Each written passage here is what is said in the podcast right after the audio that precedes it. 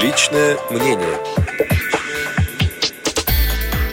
16 января 2018 года состоялось совместное заседание рабочей группы Министерства образования и науки, а также Координационного общественного совета по учебному книгоизданию для инвалидов. На нем обсуждалась тема издания учебной литературы для инвалидов разных категорий. Итоги заседания специально для Радио ВОЗ прокомментировал депутат Государственной Думы Российской Федерации, вице-президент ВОЗ Олег Смолин.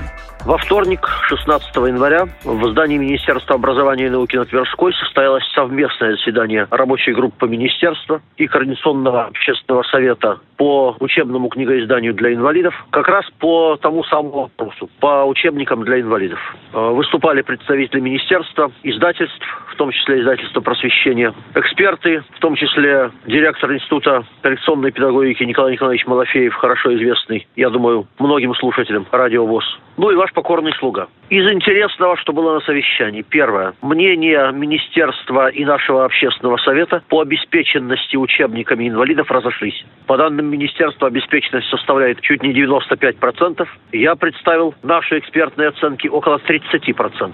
Причем они не из воздуха возникли, они базируются на результатах опросов издательств и директоров школ. Второе договорились о том, что в отношении учебников, издаваемых шрифтом Брайля, необходимо переходить на единые линейки – Напоминаю, что каждая брайлевская книжка – это довольно дорогое удовольствие. И когда нам сообщили, что школы пользуются чуть ли не десятью разными линейками учебников, конечно, это невозможно, поскольку издавать по 10 книжек издательство Репро или любое другое не в состоянии. Договорились, что надо отобрать методом опроса наиболее популярную линейку учебников, ее издавать по Брайлю, а затем было принято мое предложение. В случае, если речь идет об обычных учебниках, и если наши ребята хотят поступать в высшее учебное заведение, по крайней мере, по гуманитарным предметам издавать учебники в виде говорящей книги. Это возможно по истории, литературе, думаю, географии и э, многим другим предметам за исключением, может быть, математического цикла. Хотя я знаю,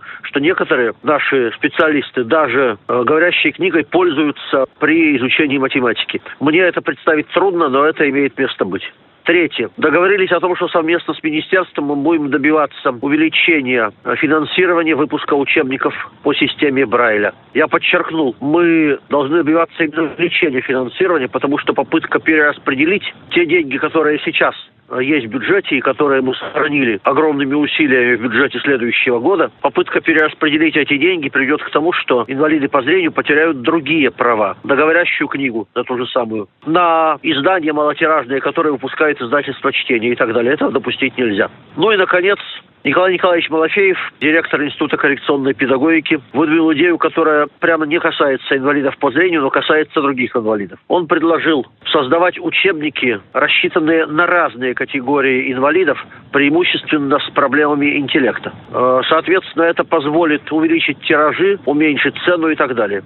Я со своей стороны высказал некоторые сомнения, поскольку не очень понятно, каких размеров будет такой учебник. И как инвалид с проблемами интеллекта в нем сможет найти материал, который предназначен именно для его группы. Ну, посмотрим. Будет разработана некоторая концепция, возможно, будет проведен эксперимент, тогда будет понятно, насколько реализуема эта идея. Хочу подчеркнуть еще раз, мы двигаемся вперед совместно с министерством и надеюсь, что некоторые результаты должны быть получены. Итоги заседания, посвященного изданию учебной литературы для инвалидов различных категорий, состоявшегося 16 января 2018 года, комментировал депутат Государственной Думы Российской Федерации, вице-президент ВОЗ Олег Смолин. Личное мнение.